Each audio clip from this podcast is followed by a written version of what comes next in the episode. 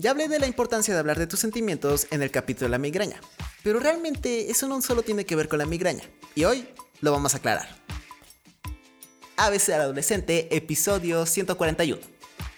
Cuando digo que hables de tus sentimientos no me refiero como sea un tema de conversación con tus amigos, como uno cualquiera, sino tiene que ser algo más tranquilo y serio, ya que la importancia de decir tus sentimientos es sentirte escuchado y apoyado. Y la verdad es que pueden ser varias cosas, lo que te hace feliz, triste, enojado, frustrado, decepcionado y muchas cosas más. Hablar tus sentimientos es parte importante, ya que lo que haces es quitarte un peso de encima. Suena raro esto, pero pruébalo una vez y te darás cuenta que te sentirás de una forma totalmente diferente. Es normal que no expreses tus sentimientos, ya que existe ese paradigma de que el que muestra sus sentimientos es alguien sensible o muy emocional, cuando realmente no. Por ejemplo, cuando estás muy enojado, ¿quién nunca te ha hecho burla de ello? Ah, ya estás enojado y que no sé qué. O también cuando estás triste y todos te dicen, quiere llorar, quiero llorar, quiero llorar. Y al final te sientes avergonzado y te sientes aún peor y no lo cuentas. Cuando realmente es parte importante contarlo, ya que le haces entender a las demás personas por qué es que te sientes así, además de que te das una paz contigo mismo.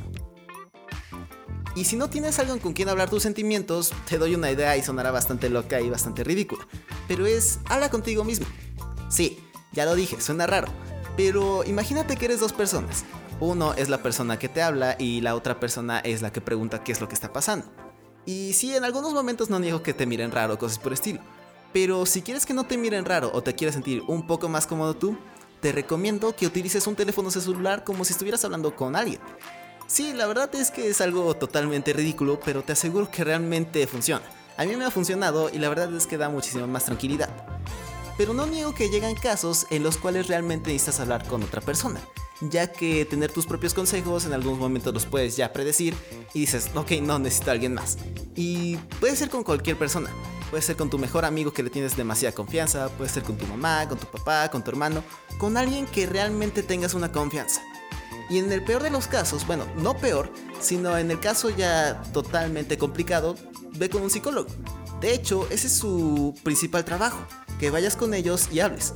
Porque lo único que ellos hacen es preguntarte ya que tú encuentras tu única respuesta. Si estás enojado, tú encuentras tu propia respuesta. Si estás triste, tú encuentras tu propia respuesta. Tú tienes tu propia respuesta. Solo que como los sentimientos de cierta forma te bloquean o no la quieres descubrir también, eso es lo que pasa.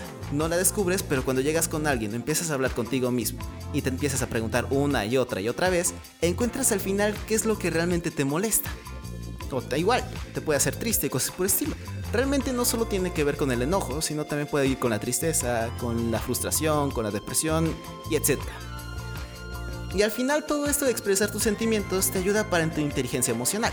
Y ya le hemos hablado que esto te ayuda para mejorar todos esos ataques de migraña o puede ser igual de ansiedad y cosas por el estilo, al igual de que ayuda tu autoestima, que te puedes mostrar más seguro y muchísimo más feliz contigo mismo. Así que ya sabes, si algún momento no sabes qué decir o qué hacer y ya estás totalmente frustrado y tienes algo que no te deja estar en paz, habla contigo mismo y descubre qué es. Y eso es todo por el podcast de hoy. Si te gustó y quieres escuchar más, ve a abcadolescente.com. Recuerda que este podcast se sube los lunes, miércoles y viernes. Yo soy Andrés y recuerda que la persona que habla es la que descubre cosas nuevas. Así que atrévete a hablar y atrévete a descubrir un mundo nuevo. Adiós.